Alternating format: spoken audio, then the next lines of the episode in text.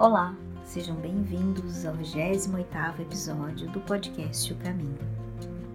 Eis que nos cai hoje o emblemático capítulo 44 do livro Caminho, Verdade e Vida, que nos traz um tema extremamente relevante: as nossas escolhas, que muitas vezes acabam depondo contra nós próprios, reforçando ainda e atual convite do Cristo no seu apelo à humanidade para que tenhamos olhos de ver. Fiquem agora com o comentário de Joaquim Marquísio.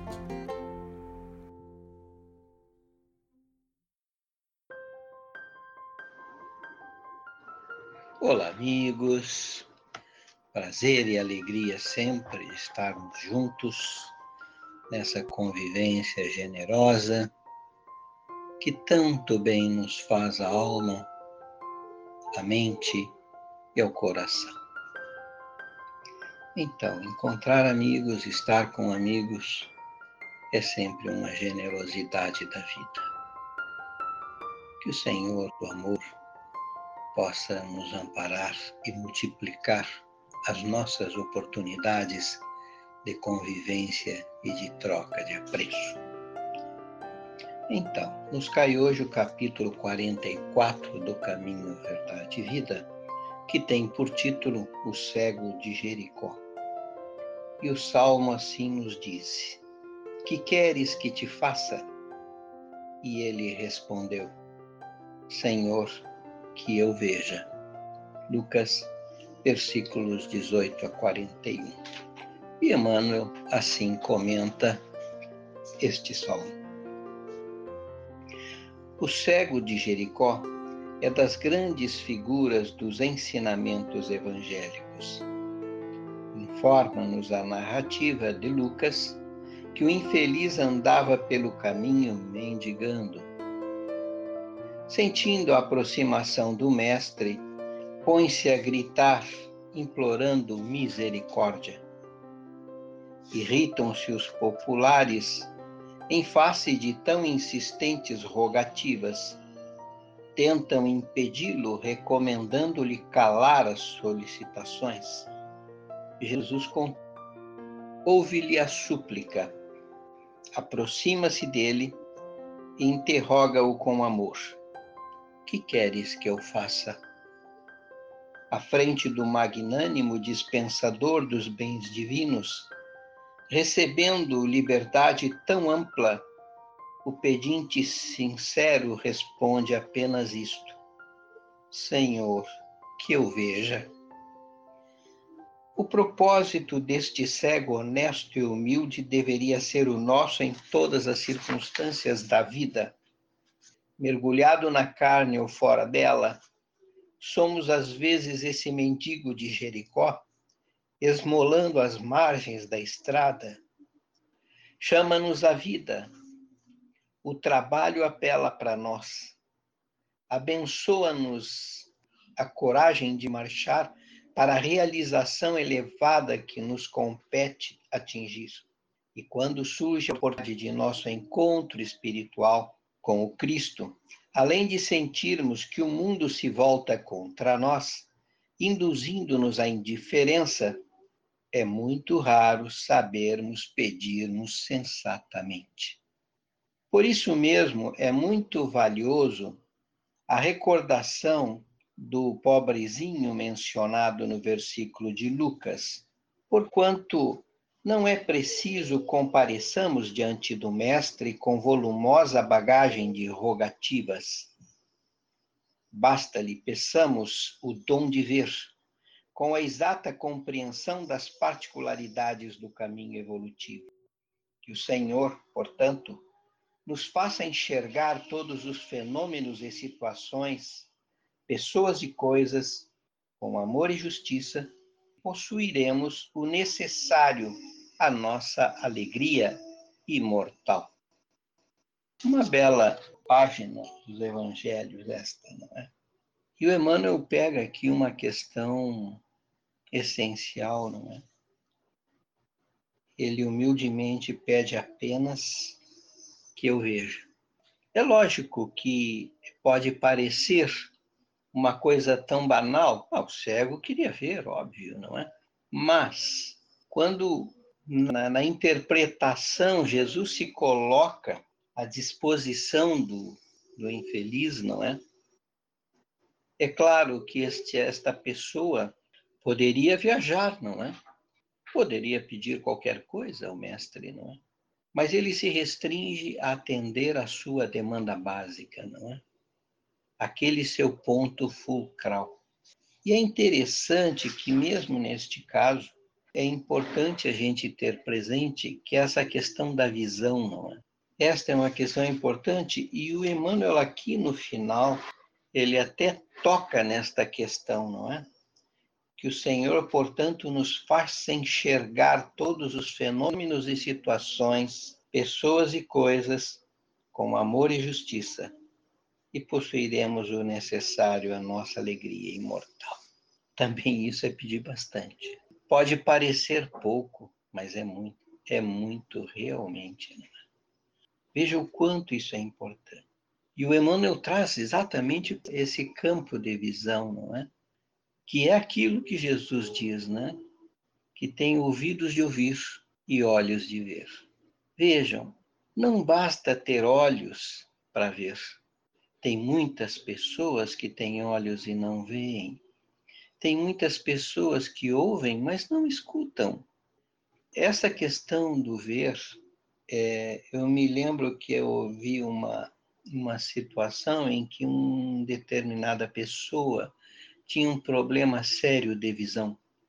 E esta pessoa achou um médico que se propunha curá-lo. E de fato ele o curou.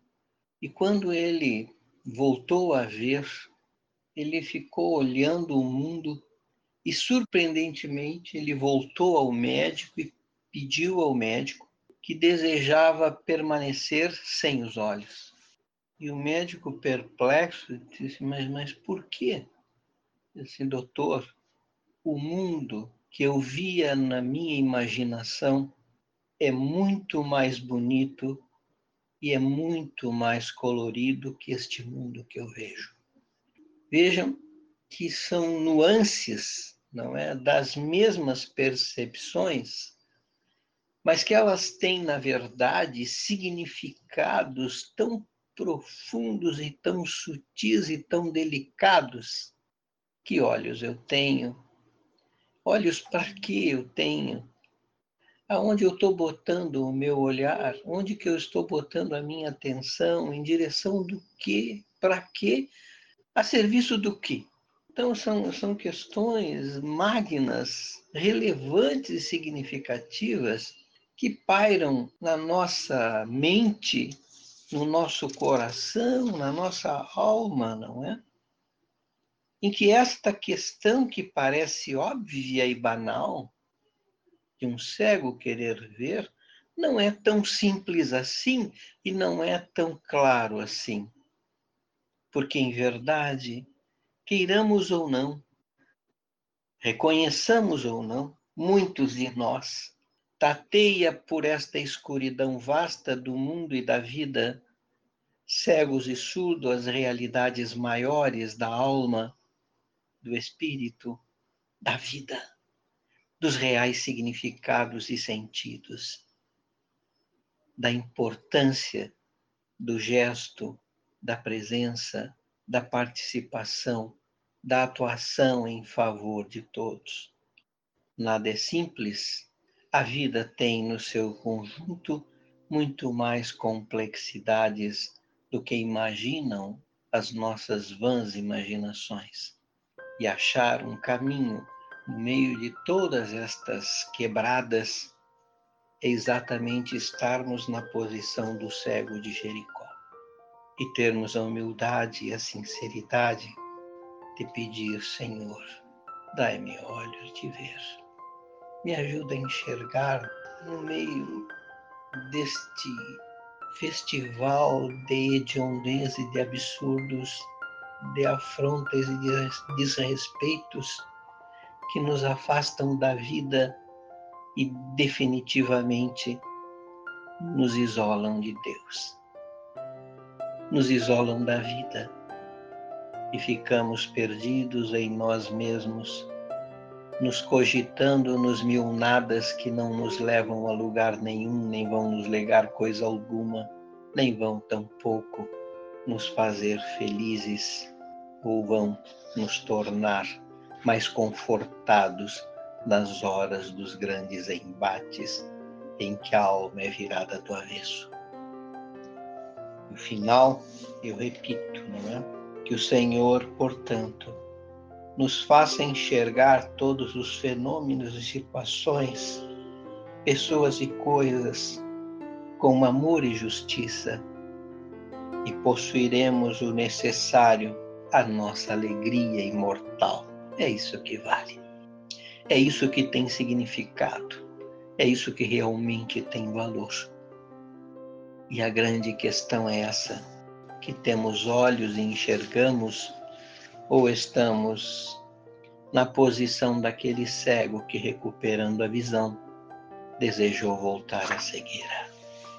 São situações e situações que nos deparamos, nós diante de nós, a sós, não só com o Criador, mas com o seu grande mediador, com o Cristo que o grande dispensador de bênçãos divinas aos homens, que ele possa nos devolver ou nos conceder a dádiva da visão mais larga, mais ampla da vida, dos seus reais significados, para que possamos enxergar e pegar o fio da meada desta grande, definitiva e maravilhosa jornada espiritual.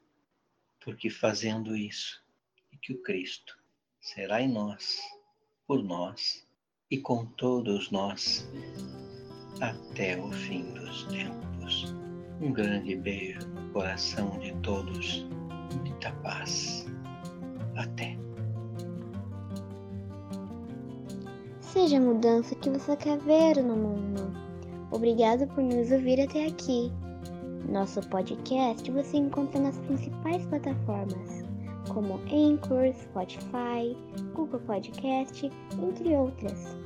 Baixe um desses aplicativos em seu celular, inscreva em nosso podcast e compartilhem com toda a sua família. Eu sou a Valentina. Nos encontramos na próxima quarta-feira. Te espero lá.